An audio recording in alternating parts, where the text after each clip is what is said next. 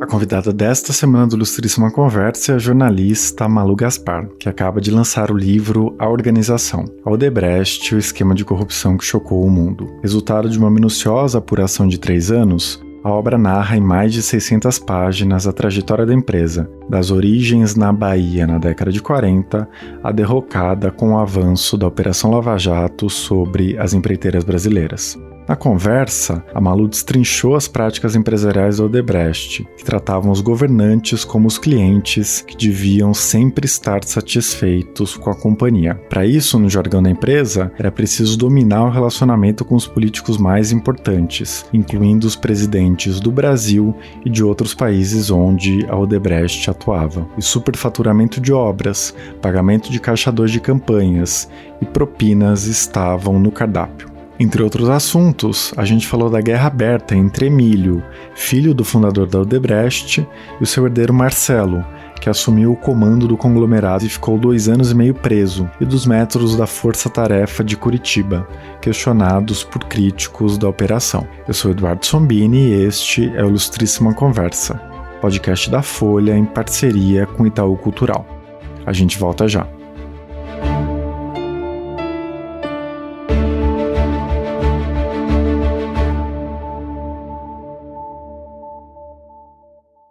Existir e resistir. O desafio da depressão. Conheça no Ilustríssima Conversa. Malu, você recompõe no livro a história da Odebrecht, que passou de uma pequena empreiteira de Salvador, fundada nos anos 40, ao maior conglomerado de engenharia e infraestrutura do Brasil antes da Lava Jato. Para a gente começar nossa conversa, você pode contar como a empresa chegou aonde chegou?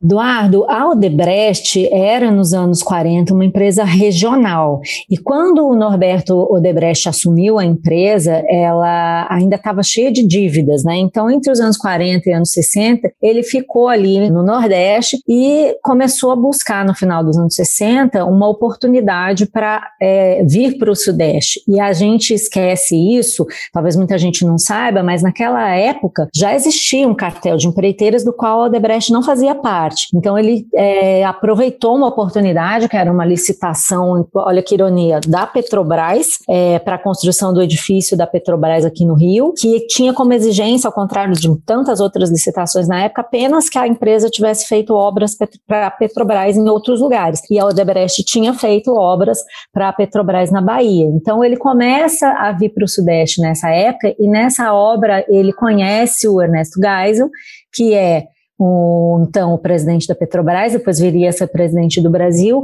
e eles se dão bem. É curioso que eu conto isso no livro. Antigamente, antes disso, o Norberto falava para as pessoas: Você sabe por que eu não construí Brasília? O Debrecht não foi chamada para construir Brasília. Ele dizia: Eu não fui chamada para construir Brasília porque eu não tinha um apoio político. E aí, depois que ele conhece o Geisel e, e, e começa a ganhar outros contratos no governo militar, é possível dizer que ele aí consegue um apoio político. E o Geisel até ajuda ele em algumas disputas internas, como no caso da licitação do Galeão, em que o Norberto achou que estava sendo preterido e tinha uma armação para tirá-lo da licitação. O Geisel telefona para o general que está coordenando a licitação, dizendo: Olha, eu se fosse você, acreditava nesse baiano, porque ele é marrento, mas ele cumpre o que promete. Então, esse era o contexto da época. Naquela época, também o governo estava fazendo um pesado ciclo de investimentos e a Odebrecht passa de 19 empreiteira do Brasil ao topo do ranking. E a partir daí, o Norberto desenvolve um compêndio de valores e de princípios muito baseados nessa questão do relacionamento político. Eles chamam de relacionamento político estratégico. Que, que, que é isso? É conquistar os clientes no Estado, é você dominar, o vocabulário deles era assim, né? Você dominar o cliente. O que, que é o cliente? O cliente não é o Estado, não é o governo, não é nem o contribuinte, o cliente de uma empreiteira que presta serviço para o governo. No manual da Odebrecht, o cliente é o governante. E o que ele diz ali é que o cliente quer e precisa é o decisivo. Então, o, os executivos da Odebrecht foram sempre formados para é, dar dar aos clientes, ou seja, as autoridades públicas, os governantes, tudo o que eles necessitassem.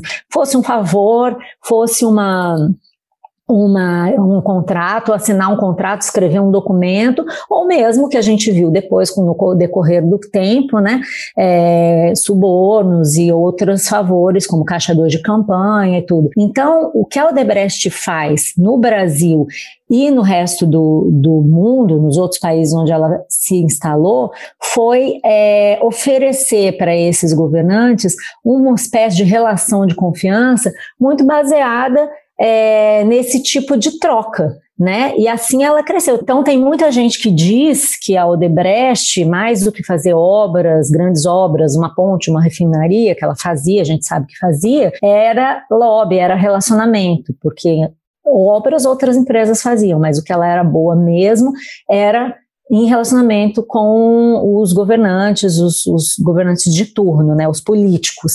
Então, ela se torna uma potência a partir é, desse tipo de funcionamento, desse método, e ela se posiciona é, para estar bem em qualquer governo, seja no Brasil ou no exterior. Tanto assim que no Brasil eu conto no livro que desde a ditadura até o governo Lula, os governos Lula e Dilma, a Odebrecht sempre esteve muito bem posicionada, muito amiga, muito próxima dos governantes, com exceção do Itamar Franco, todos os presidentes tiveram um relacionamento próximo com a Odebrecht, e também fora do Brasil, né? No Peru, todos os presidentes do país é, tiveram algum tipo de relação próxima com a Odebrecht, Venezuela, Angola, os exemplos são muitos, mas a Odebrecht cresce assim, entendeu? Sempre nessa estratégia de fazer o que eles chamavam de relação de confiança com governos e governantes.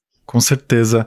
No início do livro, em que você narra essas primeiras décadas da empresa, você mostra a personalidade do Norberto e como ele formalizou na TEL, a tecnologia empresarial Odebrecht, esses princípios que ele achava os certos. É, tem um trecho em que você escreve que ele dizia, abre aspas, entro em uma lama com os porcos, mas saio do outro lado limpo e de terno branco. É, fecha aspas. Ele dá uma aura formal para essas práticas de propina de corrupção. É, e logo nas primeiras décadas isso já se mostrou impossível, né? Porque o Debrecht apareceu em grandes escândalos de corrupção na ditadura. Você pode falar sobre esses primeiros escândalos e como eles forjaram a imagem da empresa? Essa ética do Norberto Debrecht é curiosa, né? Porque ele chamava de ética da responsabilidade, né?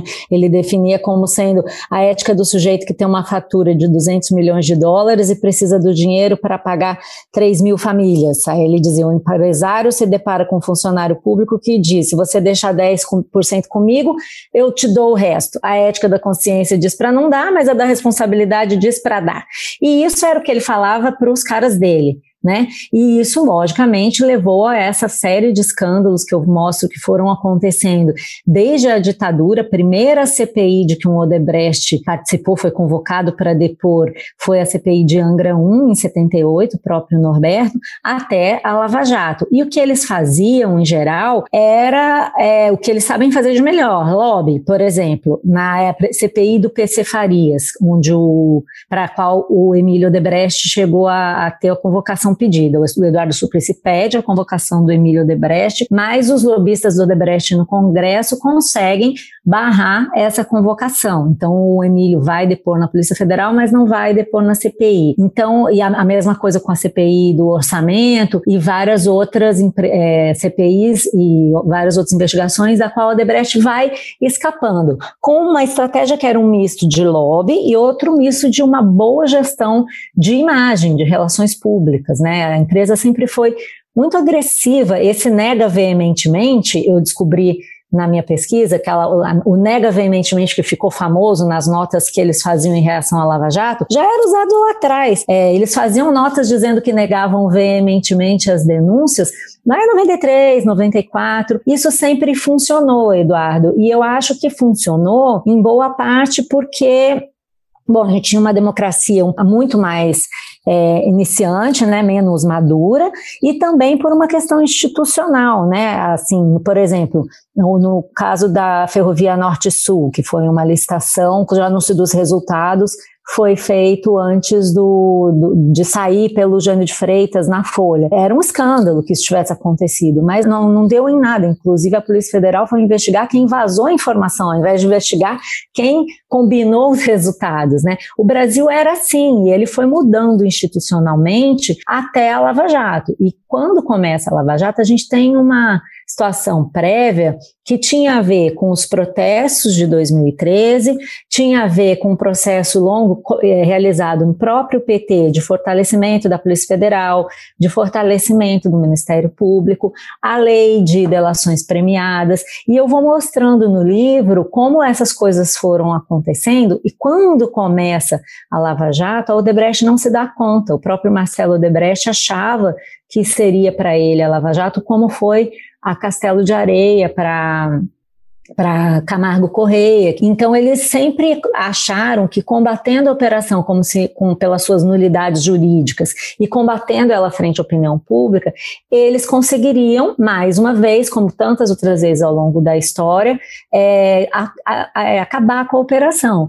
E eles não se deram conta de que os ventos haviam mudado, né? Então você fica no livro a partir de um determinado momento nessa tensão. O Marcelo Debrecht quer acabar com a operação Lava Jato, não consegue ele procura a ex-presidente Dilma, na época presidente, não faz o que ele quer que ela faça, e aí eles é, têm e-mails e trocas de mensagens que eu, que eu usei no livro que são, que, que mostram ele dizendo que a Dilma é autista, que ela não se vai, não vai se dar conta que vai acabar todo mundo na prisão. Ele diz em um determinado momento, mais do que o impeachment, vamos acabar todos na prisão, vão acabar todos na prisão. Então, para o leitor, fica muito claro que o que funcionou no passado, foi até por isso que eu quis escrever o livro pegando esse passado, para que as pessoas entendessem o que aconteceu mais recentemente, para o leitor fica muito claro isso. O que aconteceu no passado não serve mais, as estratégias que eles utilizaram não, não seriam mais, não funcionariam mais, né? não se repetiu a mesma história. Né? E isso vai dando uma certa aflição para quem, para o leitor, até para mim que escrevi. Eu pensava, gente, como eles não estavam percebendo, né? Que, que realmente a coisa tinha mudado, né? Foi uma falha de avaliação política, que eu acho que tem muito a ver com isso. Quando você é muito poderoso, você não percebe, né, que determinados pilares do seu poder estão é, caindo, estão falhando, né? E isso acho que é muito claro na personalidade deles e na maneira como eles conduzem essa crise final.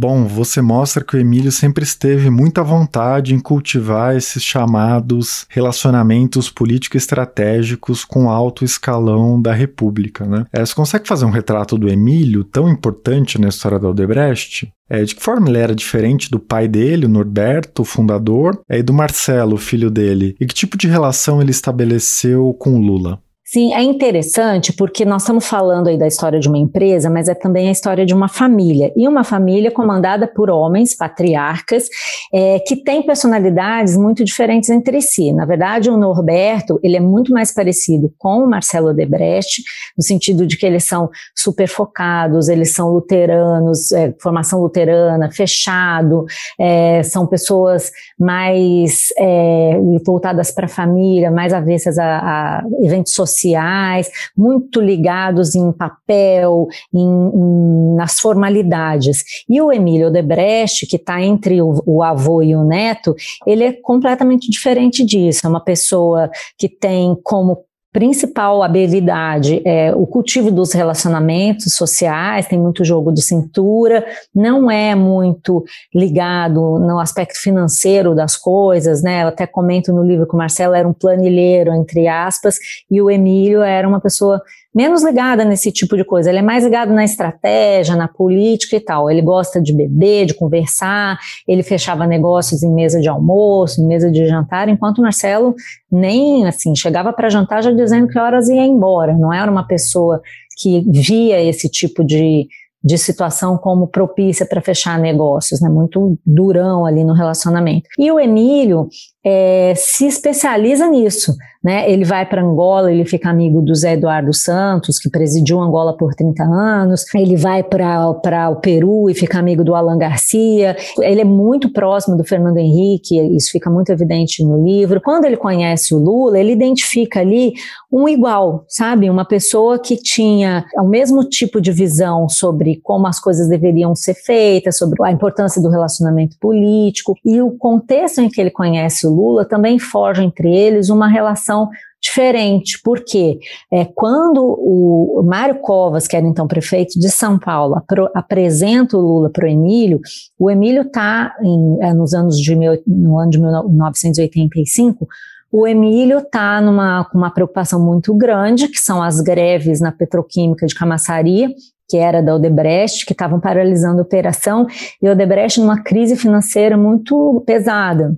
Ele precisava acabar o quanto antes com aquelas greves. Aí o Covas fala: olha, você tem que conhecer o Lula. Eles se reúnem para um almoço num sábado e eles ficam nove horas almoçando. O Emílio sai de noite desse almoço encantado com o Lula, porque ele tinha a visão de um sindicalista, que era o que o Lula era então, né? Ele já tinha sido candidato a, a prefeito, a deputado, mas não era um, não era ainda um político de expressão nacional, ele era mais ainda um sindicalista. E o Emílio se encanta com ele e cultiva esse relacionamento ao longo de décadas eles almoçam sempre. O Emílio faz muita, muita é, preleção, vamos dizer assim, em relação ao que ele achava que era o papel do Estado na economia.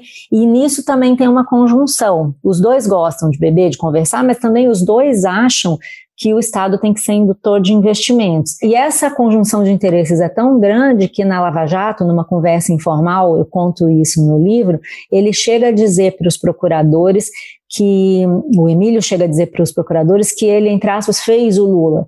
É, eu lembro de estar tá fazendo reportagem sobre Odebrecht para a revista Piauí, ali em 2017, e questionar o pessoal do Odebrecht sobre essa situação de, de, que se falava muito na época, né, que o Lula tinha levado a Odebrecht pelo continente e feito lobby pelo Odebrecht no continente. Isso é verdade, mas eles se ressentem um pouco disso porque na verdade eles já estavam nesses países. E aí muitos acham que é, que é que não é uma boa caracterização dessa situação porque muitos me diziam isso. A Odebrecht na verdade é que levou o Lula pelo continente. Então chega uma hora em que os interesses de um e de outro estão muito, muito entranhados. Eles não, não existe uma separação entre eles, né? A ponto de não haver uma conversa é, sobre trocas de favores por é, casos específicos. O que há ali é uma relação de décadas que é, é cultivada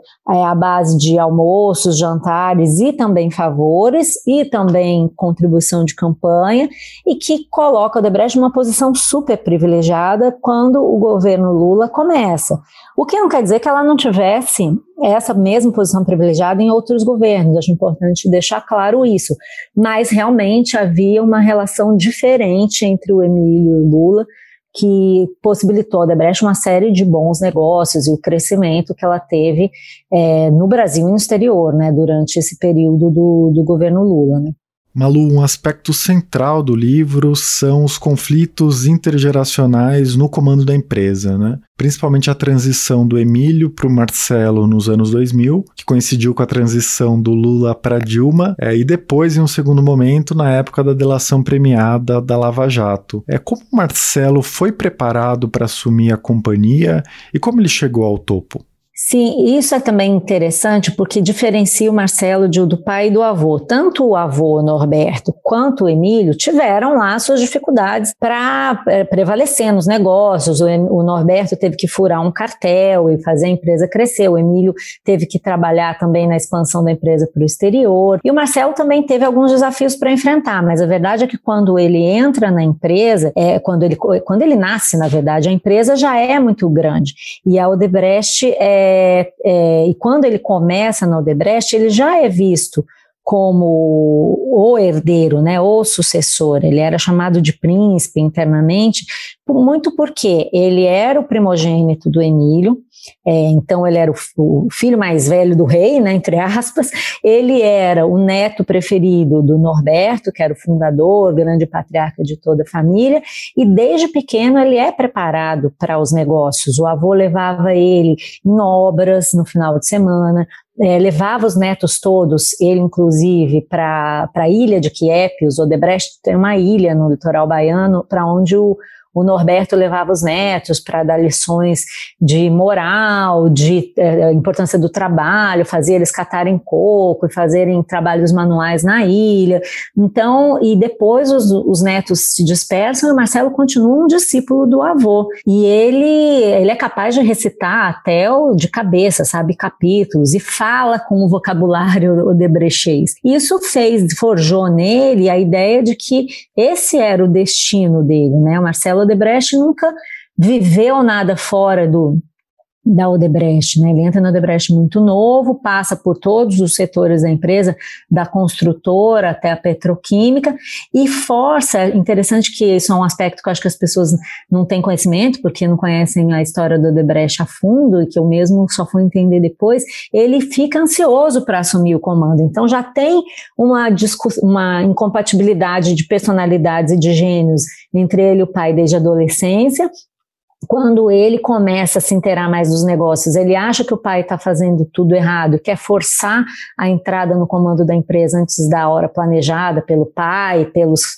os executivos da geração do pai, então tem um conflito entre o que eles chamam de segunda geração e terceira geração, que é o Marcelo forçando a barra para assumir o comando antes da hora. Durante o governo Lula e depois o governo Dilma, existe essa, essa tensão de que você falou, que é muito baseada justamente nesse princípio que eles têm do relacionamento político estratégico, né? Se cabe ao presidente da Odebrecht cultivar os relacionamentos com os presidentes dos países, não havia nada mais importante para o presidente da Odebrecht na ocasião, que era o Marcelo, cultivar um bom relacionamento com o presidente do Brasil, com a presidente que era Dilma. Isso era muito cobrado dele, mas ao contrário do Emílio, para quem isso era natural, era fácil, era era, era a principal habilidade dele, era o que ele fazia melhor, para o Marcelo isso era mais complicado, não só por causa da personalidade dele, como também por causa da personalidade da presidente Dilma. Então, internamente, isso era, era visto como um grande risco. Ah, não só a Dilma era vista como um grande risco, o temperamento do Marcelo era visto como um grande risco.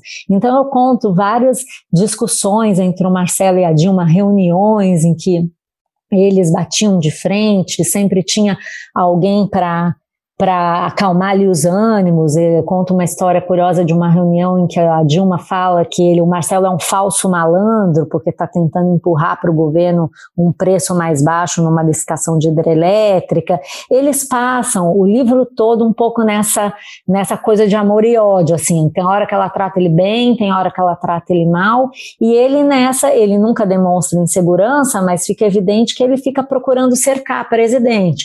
Então, ele vai estabelece um relacionamento próximo com o Guido Mantega, que ele chama de pós-Itália, depois vai, é, fica amigo do Pimentel, que ele chama de parceiro, é, ele fica cercando, ele se aproxima dos chefes de gabinete da, da Dilma, todo mundo que de alguma forma podia influenciar o comportamento da Dilma, Marcelo cultiva que, porque ele não consegue, eles não conseguem dominar, como eles mesmos dizem, o relacionamento político estratégico com a presidente. Isso é, em parte, uma das razões pelas quais ele não consegue convencer a presidente a acabar com a Lava Jato. Tem até um momento ali em que ele procura ela e, e, e fala com ela que ela tem que fazer alguma coisa, senão ela vai ser presa. E ela fica brava. E ela interpreta isso como uma chantagem. E a partir daí ela fecha as portas para o Marcelo Debrecht no governo, porque ela acha que ele está querendo forçar uma barra para ela acabar com a Lava Jato e, e, e prejudicá-la politicamente. E a relação entre pai e filho começa a ficar mais tensa ainda depois da Lava Jato, porque o Marcelo vai preso, o pai fica solto, da cadeia, o Marcelo tenta interferir nos rumos da empresa e não consegue, então ele já começa a se indispor com o pai. Eu conto uma história no, na abertura do livro, que você deve ter visto, que é a, a primeira vez que o pai visita o filho depois que o Marcelo vai preso. E é uma conversa muito difícil, porque o Marcelo quer dizer para o pai quem que ele tem que colocar na presidência da empresa, como é que ele tem que enfrentar a Lava Jato e o pai é, se indispõe com ele, diz, sugere que não vai fazer o que ele quer, e eles conversam durante 15 minutos, pouco se falam, é, se despedem, nem se, mal se despedem, o pai vai falar com os outros executivos Odebrecht que estavam presos, e quando volta para a cela, ele fala para os outros: Meu pai não veio me ver, meu pai veio aqui ver os caras dele. E esse ressentimento ele só aumenta porque depois na delação, durante todo o processo de negociação com a força-tarefa, ele começa a acusar o pai de estar escondendo informações sobre o Lula eu obtive para o livro muitas páginas do diário que ele escreveu na cadeia, onde isso vai ficando mais e mais forte, né? Você vai lendo pelos relatos que ele está cada vez mais magoado com o pai, ele chama o pai de covarde, de omisso, de ausente, é, e isso vai crescendo, crescendo até o momento em que realmente a Força Tarefa fecha um acordo com a Odebrecht e fica claro para o Marcelo que ele ficou preso e o pai não só está solto, como, segundo ele escreve no diário, não entregou tudo que tinha que entregar sobre políticos e é, também teve uma pena branda. Esse, esse, ressentimento é o alvo de uma vingança que o Marcelo depois empreende contra os pais, né, de uma revanche, mas melhor dizendo, contra o pai e seus aliados na empresa, e que acaba com o Odebrecht é, pedindo na justiça o bloqueio de bens do Marcelo e das filhas, e agora, depois que o livro saiu, até mesmo o, as filhas do Marcelo pedem para tirar o Odebrecht do nome. Do lado do Emílio, o pai chama o filho de psicopata, de sniper. Então, é uma relação que degringolou à medida que a Lava Jato é, avançou, né? Eu acho que define bem essa história dizer que a história da Odebrecht é, define os rumos do, do, país, mas também os rumos que o país tomou ajudam a definir o rumo da família Odebrecht, né? Tudo que aconteceu com o Brasil é, degringolou a família, destruiu, destroçou a família Odebrecht, né? E isso fica muito claro na relação do pai com o filho. Com certeza. Eu queria dar um passo atrás para a gente falar do nó dessa trama da Odebrecht na Lava Jato. É o pagamento de propina pelo Departamento de Operações Estruturadas. Você descreve todas as inovações da Odebrecht, a escala, a sofisticação dos esquemas, todas as camadas que os recursos percorriam para chegar nos destinatários, é, e ao mesmo tempo você mostra que a propina e o caixa 2 eram a regra do jogo entre os empreiteiros, os governantes e os partidos de todo o espectro político havia décadas no Brasil Brasil. É o que a Odebrecht começou a fazer de diferente e que importância teve o Departamento de Operações Estruturadas? O departamento foi central para a Odebrecht se transformar nessa potência, porque é, a partir ali de 94, depois da, da, da CPI do orçamento, a Odebrecht entendeu que se ela continuasse fazendo o que ela fazia, é, o que ela vinha fazendo ao longo de décadas, que era o que mais ou menos todas as empreiteiras faziam, fazer contratos é, fake com subempreiteiros, contratos fictícios de prestação de serviço para produzir caixa 2 e pagar propina, eles seriam facilmente pegos. Então eles começam ali, já antes mesmo de governo Lula, antes de chamar departamento de operação estruturada, eles começam a fazer essa, essa estratégia de fazer o pagamento via é, offshores no exterior, sem passar pelo sistema bancário brasileiro, e o dinheiro passava por várias camadas de offshore até chegar ou na conta do destinatário lá fora. Né? Quando eles queriam é, produzir dinheiro, fazer reais, como, como se diz, como eles mesmos diziam no Brasil, eles trocavam com doleiros e outras, é, depois trocaram com a Itaipava, né, que era uma empresa que tinha uma quantidade de reais clandestina também produzida via Caixa 2, para não passar no sistema bancário. Todo o sistema se, se ergueu em cima dessa premissa. Não vamos passar dinheiro pelo sistema bancário e não vamos passar dinheiro por subempreiteiras no Brasil. Então, eles começam a fazer esse, esse estratagema que vai se sofisticando. Quando Marcelo Odebrecht assume o comando, ele resolve que essas camadas têm que ficar blindadas de até mesmo do resto da empresa, só ele autoriza as despesas de quem tem que fazer é, pagamento de caixa 2. Depois isso vai se é, flexibilizando, mas no começo é assim. E conforme as obras vão aumentando, né, o Debrecht vai crescendo, as receitas do departamento vão crescendo também. Então vai ficando mais e mais difícil você passar é, recursos, tantos recursos pelo sistema bancário internacional. Para você ter uma ideia, é, chegava, chegou um momento em que o Departamento de Operações Estruturadas tinha o sétimo faturamento do grupo, que tinha 15 empresas. Se fosse um departamento separado, seria o sétimo faturamento do Odebrecht. Tinha ano em que eles é, gastavam 740 milhões de reais é, mundo afora, distribuindo esse dinheiro. Então é muito dinheiro que você tem que passar por contas na Suíça, em Andorra,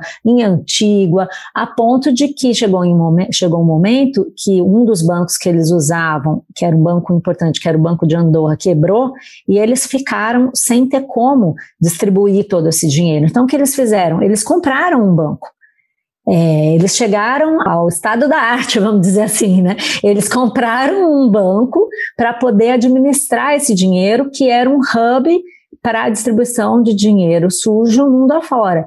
Agora, o detalhe disso tudo é que a, a cúpula do Odebrecht, que era contra essa, essa ligação tão flagrante da empresa com o esquema, não ficou sabendo. Quando a Lava Jato estourou, o Marcelo Odebrecht, o Emílio Odebrecht, a cúpula da empresa, não tinham conhecimento de que esse grupo de operações estruturadas tinha comprado esse banco.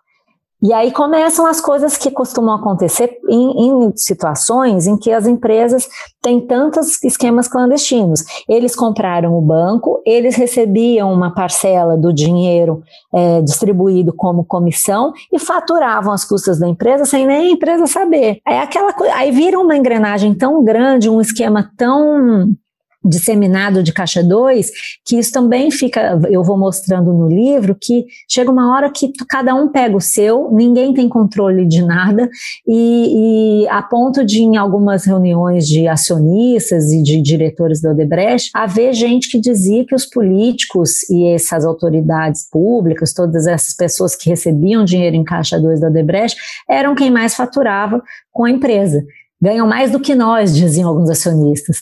É, quer dizer, a coisa atinge um volume completamente fora do controlável, né? Quando você tem tanta gente, tanto dinheiro e, e tantas engrenagens dependendo de uma empresa só, realmente fica difícil de esconder. E foi o que aconteceu, né? Quando a empresa, quando começa a operação do Paulo Roberto Costa, é, acontece um fato infeliz é, para a empresa, que é uma regulação americana que dizia que eles tinham que, qualquer cidadão americano tinha que assumir suas contas numeradas no exterior e que se não fizesse isso seriam processados ou multados por evasão de divisas.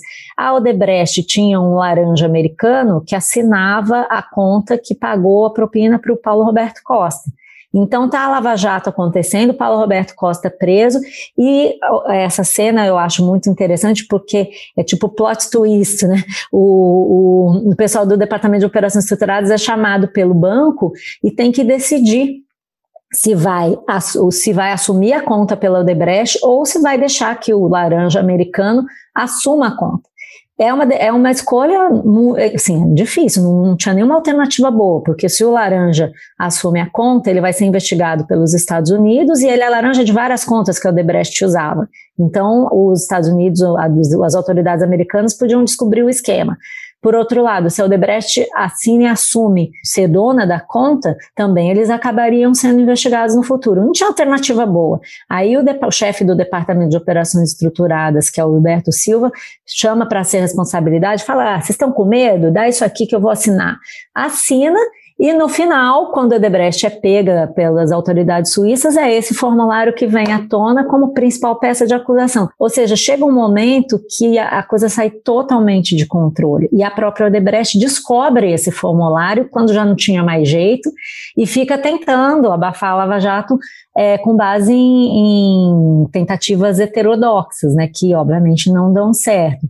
É muito impressionante esse contraste que você apresenta, né, entre a grande multinacional com uma gestão profissionalizada que expressa esse Brasil que quer ser potência e do outro lado a empresa Mambembe, né, que precisa fazer todos esses pagamentos ilegais e atrás de dólar e real para as propinas do jeito que é possível, né?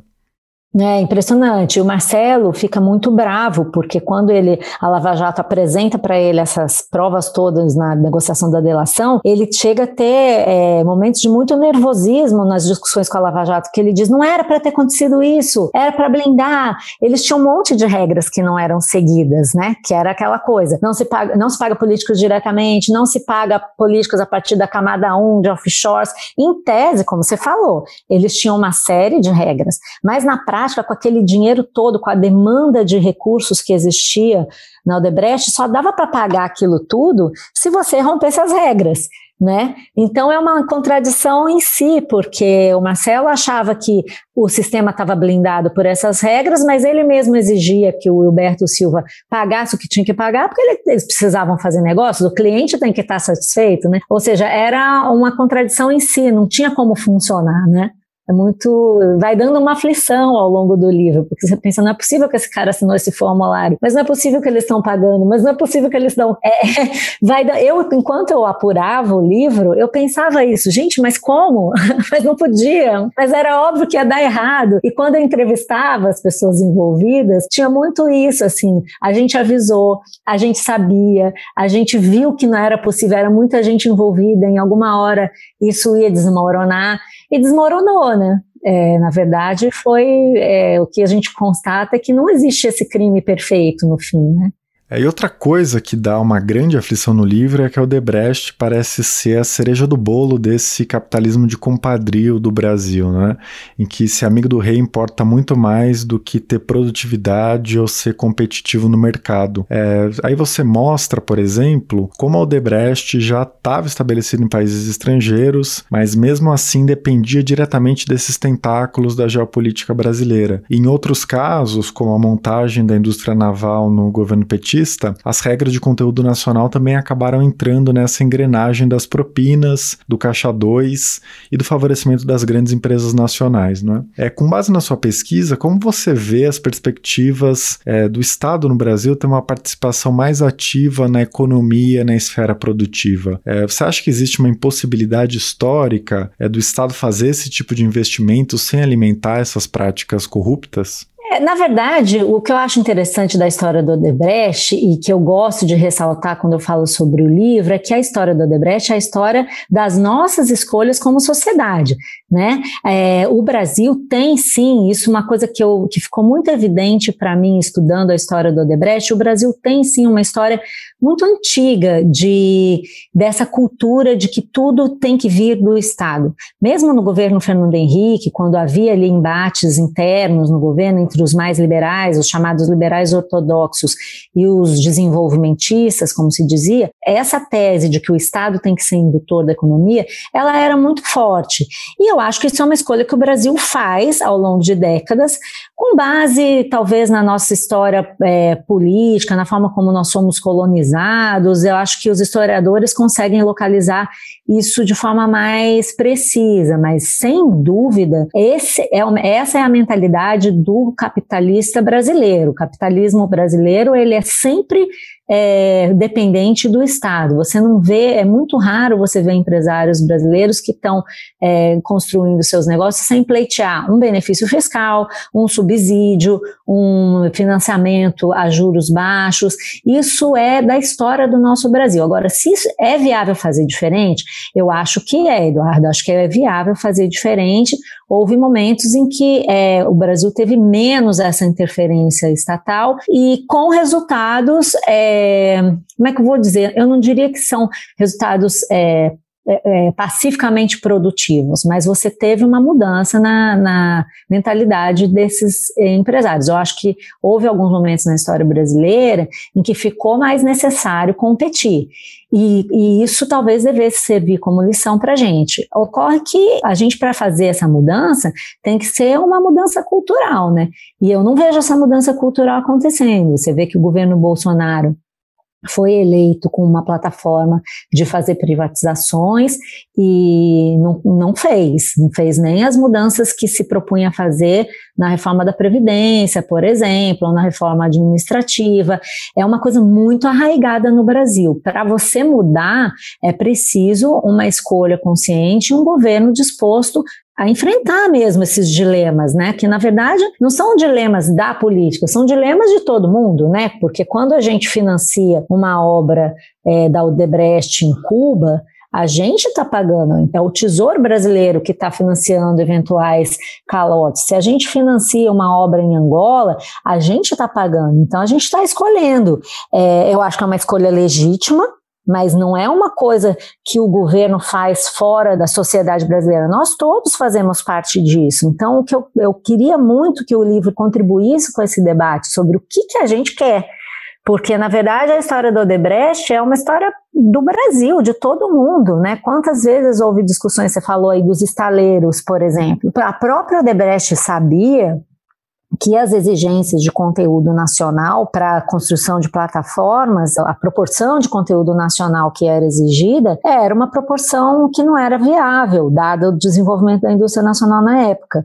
E até tem uma frase do Marcelo que ele diz para as pessoas: é, se é na Coreia você tem 30% de conteúdo nacional, Coreia, que é a grande campeã no mundo de construção de sondas e plataformas, como é que aqui nós vamos querer 60%? E aí tem essa briga: o governo quer fazer as sondas e plataformas, os estaleiros, os empresários não querem, e o governo vai oferecendo mais e mais e mais financiamento até que eles aceitam, porque fica. Fica viável, fica barato. Quem paga isso? Somos nós. A gente pode escolher fazer isso, mas aí você está gerando uma série de ineficiências, né? Você gera muitas oportunidades de corrupção. Então, é, eu acho que é uma reflexão a ser feita sobre se a gente quer financiar esse tipo de capitalismo como sociedade ou não, né? O capital, o chamado capitalismo de Estado, né? É, eu acho que não tem, não tem problema se o Brasil resolver financiar isso, mas a gente então teria que atuar em diminuir para diminuir as oportunidades de promiscuidade de corrupção, porque se tem uma coisa que a história da Odebrecht ensina é que quanto mais próximo você está do governo, maior a sua chance de capturar os interesses desse governo. Só para terminar essa resposta, acho que é muito simbólico, é, me chamou muita atenção ao longo da apuração e eu procurei ressaltar no livro que toda vez que a Odebrecht levava um projeto, não só no Brasil, nos outros países também, mas eu vou falar principalmente do Brasil, tanto para o governo governo Fernando Henrique ou para o governo Lula, um projeto que era dela, que interessava para ela, o Emílio Odebrecht apresentava esse projeto como, entre aspas, bom para o Brasil. Né? É convencer o governante de que o que a Odebrecht quer é interessante para o país. E eu acho que é essa armadilha que se cria no capitalismo de Estado. Porque não é só a Odebrecht que fez isso, todas as empresas faziam isso. Né, tem uma parte do livro que é a guerra pelo domínio da petroquímica nacional, que se dá ali no governo Fernando Henrique, num movimento de privatização e associação da Petrobras com empresas petroquímicas. A guerra que se dá ali nos bastidores, é, muito à custa de lobbies e influência, é justamente essa guerra, cada um dizendo que o seu projeto era bom para o Brasil. Se você tem um governo que não faz as suas próprias escolhas e, e guia suas escolhas pelo interesse do empresariado, quem perde é a sociedade, né? Malu, o seu livro dá uma contribuição fundamental a um outro debate que vem sendo travado no Brasil há alguns anos, a Lava Jato. As críticas à operação começaram a se avolumar nos últimos meses, na esteira das revelações da Vaza Jato, por exemplo. É, no livro, você critica o que você chama de voluntarismo dos procuradores, é, dizendo que eles se sentiam autorizados a fazer gol de mão para combater a corrupção, ao mesmo tempo que você diz que os métodos da força-tarefa estavam relacionados com o aprendizado que os procuradores tiveram com as derrotas das operações anteriores de combate à corrupção. Como você se posiciona nesse debate que é extremamente disputado hoje? É, dessa forma mesmo como eu te falei, eu acho acho que para a gente é, evoluir em relação ao combate à corrupção, porque acho que o que importa é o seguinte: primeiro, é posicionamento. O que interessa não é o sucesso ou fracasso da Lava Jato ou da Força Tarefa. Como eu estou falando, acho que a gente tem que pensar na sociedade brasileira. O que interessa para nós é reduzir as possibilidades de promiscuidade, de corrupção e que, no fundo, minam o nosso dinheiro, levam o nosso dinheiro. Então, eu acho que a gente tem que olhar a Lava Jato de forma crítica como eu faço no livro, reconhecendo determinados avanços e criticando o que tem que ser criticado. Por exemplo, uma coisa que eu comento na Lava Jato, que é a atitude do juiz na época, né, hoje depois ministro Sérgio Moro, em relação à delação do Antônio Palocci. Eu mesma, no, quando teve o Roda Viva, questionei ele a esse respeito. Na época, o juiz Moro é, foi contra, por exemplo, que se fizesse o depoimento do Lula, é, dizendo que aquilo poderia interferir na eleição ali em 2018 e de, semanas depois ele divulgou a delação do Palocci sem se preocupar com isso. Até na época no programa Roda Viva eu questionei a respeito, ele escapou. Eu acho que esse tipo de contradição tem que ser apontada, é a função da imprensa. Eu acho que a divulgação dos áudios, por exemplo, é, envolvendo a Dilma Rousseff e o Lula, ela, e, sobre a qual teve muita controvérsia na Força Tarefa, ela não foi adequada, a gente eu critiquei isso na época, e eu acho que a postura da gente tem que ser essa. Agora, é fato que os empresários ao longo de décadas também se beneficiaram das brechas legais que havia para anular operações desse tipo. Né? Quando a gente fala da Lava Jato, a gente está falando de uma operação grande. Alguém, por acaso, acha que a Lava Jato foi injusta com o Sérgio Cabral, por exemplo? Ou com o Eduardo Cunha? É, existe uma ampla quantidade de iniciativas que foram tomadas, que algumas são positivas e em outras houve sim houve abusos e houve exageros que não deveriam ter sido feitos. Mas eu acho que o que a gente tem que focar quando a gente analisa essa situação é o que, que acontece com o combate à corrupção. Se essa toda essa história que a gente viveu vai levar a um amadurecimento institucional ou não. Então eu procuro, Eduardo, focar nisso, entendeu? Mais do que é, ficar endeusando ou é, demonizando pessoas, porque eu acho que essa é uma pauta política. Né? O Brasil se polarizou demais com a Lava Jato e mesmo antes já vinha se polarizando e eu acho que quando a gente faz o debate muito focado em figuras específicas, a gente perde a noção do todo. Então eu procuro mostrar no livro todas essas coisas que você está falando, por exemplo, a negociação da Lava Jato com a Odebrecht, as brigas que havia ali entre eles, as exigências que a, os procuradores da Lava Jato faziam para que os executivos entregassem mais e mais. Isso existia. Houve é, momentos muito tensos em que os executivos da Odebrecht chegaram a chorar e a acusar a Lava Jato de forçar a barra para cima deles. Por outro lado, a gente sabe que a própria Odebrecht combateu a Lava Jato a ponto de tentar contato com dissidentes e recolher dossiês para é, vazar para a imprensa contra a operação. Então, eu não acho que a gente tem que escolher lado nessa guerra, porque essa é uma guerra que não nos pertence, né? Nós não temos que estar nem a favor de um nem de outro, a gente tem que estar a favor de melhorar o combate institucional à corrupção. Então, eu sempre procuro dizer isso, e aí, só para fazer uma brincadeira, não é ser isentona, pelo contrário, eu acho que essa, quando a gente faz esse posicionamento, é até de certa forma difícil, porque é muito mais confortável você entrar numa bolha e ficar ali protegido pelos seus pares, pelo elogio dos seus é, iguais, né? Quando você coloca uma posição que não está nem num polo nem no outro, você corre o risco de sofrer críticas dos dois lados. Mas eu acho que essa é a postura responsável, né? Quando tem que criticar o Moro e fazer pergunta dura para o Moro, eu faço pergunta dura para o Moro, mas assim também faço o meu trabalho de jornalista, né? Então acho que, por exemplo, uma, uma matéria que eu publiquei sobre o Delcídio Amaral na Piauí. Eu fui chamada pelo ex-presidente Lula para ser testemunha de defesa dele. Também fui testemunha de defesa do Lula. Então, isso não, isso assim, isso faz parte do meu trabalho como jornalista. Se eu for me censurar a ponto de ficar preocupada qual crítica que eu vou receber a cada opinião que eu der, eu não faço nada, né? Vamos combinar que fica, é, fica inviável. Eu tento me guiar pela apuração e aí, por isso que eu tentei, eu falo no livro, né, no, no, na abertura, que o leitor não vai encontrar no livro nenhum artigo do Código Penal, nenhum julgamento peremptório acerca de que crime é aquele, qual que é o, a, o julgamento do Ministério Público sobre cada fato que é relatado no livro, porque acho que para fazer isso tem muita gente que faz, eu não estou contribuindo nada se eu fizer isso. O que eu podia agregar ao debate público, que eu procurei fazer, que eu espero que para isso o livro seja útil, é que as pessoas vejam como de fato as coisas aconteciam. Entendeu? O julgamento cada um pode fazer. Eu não estou supondo que o meu leitor é, é, ignorante ou não tem capacidade de discernimento. Pelo contrário, eu tenho certeza que o leitor vai encontrar no livro elementos para formar seu juízo, para além da simplificação que é tão natural, né, num debate diário, no próprio jornalismo diário, às vezes isso acontece, mas se eu escrevi um livro de 600 páginas foi porque eu queria fugir disso, então eu procuro também, na minha prática, fugir dessa simplificação e tentar abordar as coisas de uma forma mais plural, mais complexa. Malu, para a gente encerrar, você falou agora de amadurecimento institucional em relação à Lava Jato. O livro dá a dimensão das ondas de choque que a delação dos executivos da empresa causou no Brasil e no mundo. É como você enxerga esse cenário pós-delação da Odebrecht e o legado da Lava Jato? É, houve algum tipo de mudança mais duradoura no combate à corrupção? É, você vê algum tipo de mudança nas práticas do meio empresarial? Ou você se aproxima dos analistas mais pessimistas é, que ressaltam os recuos no governo Bolsonaro?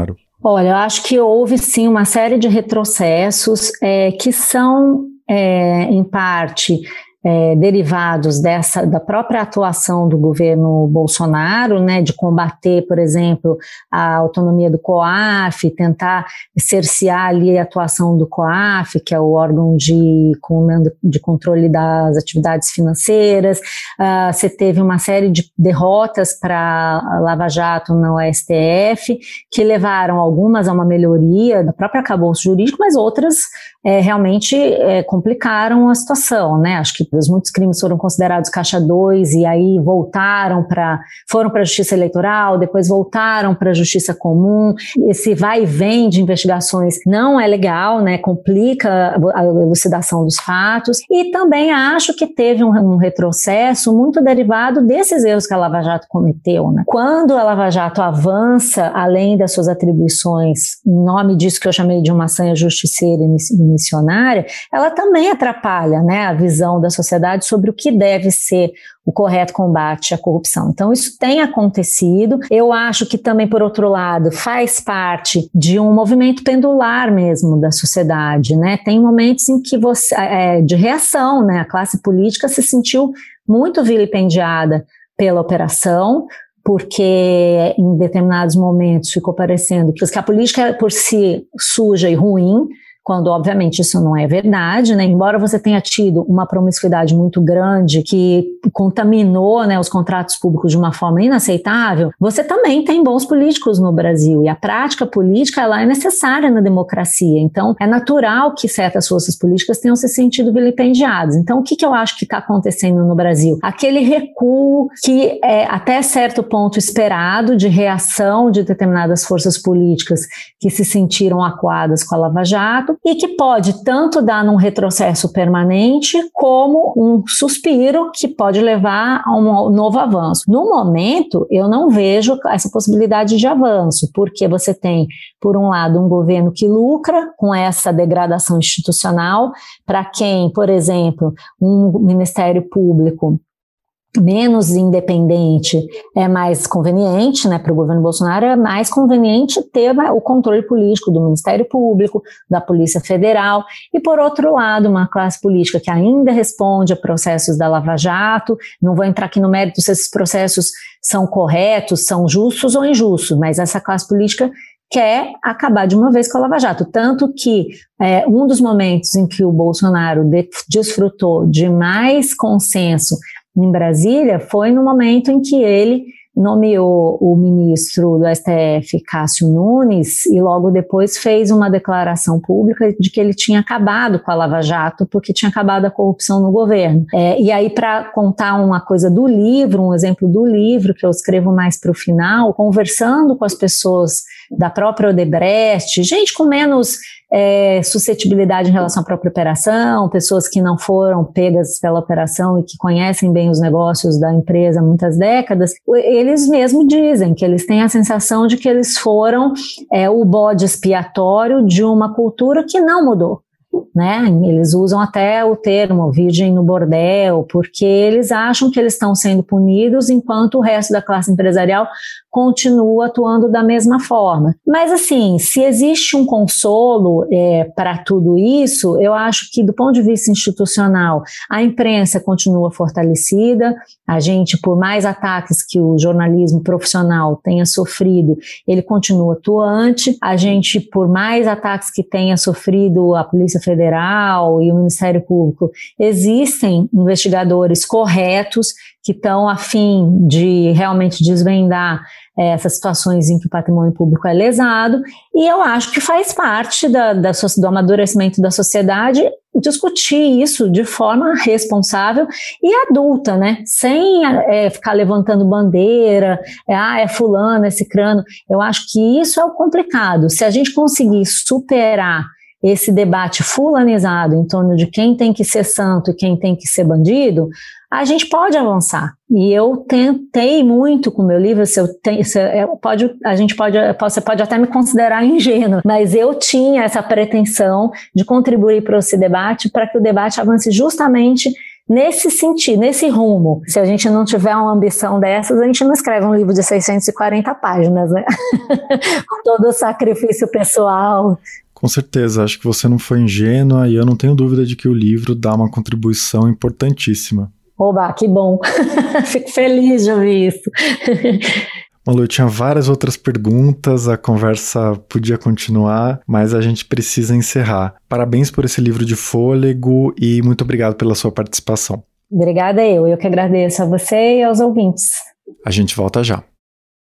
A depressão afeta milhões de pessoas no mundo. Existir e resistir o desafio da depressão. Conheça o documentário sobre o tema no podcast Ilustríssima Conversa, dia 8 nas principais plataformas de streaming.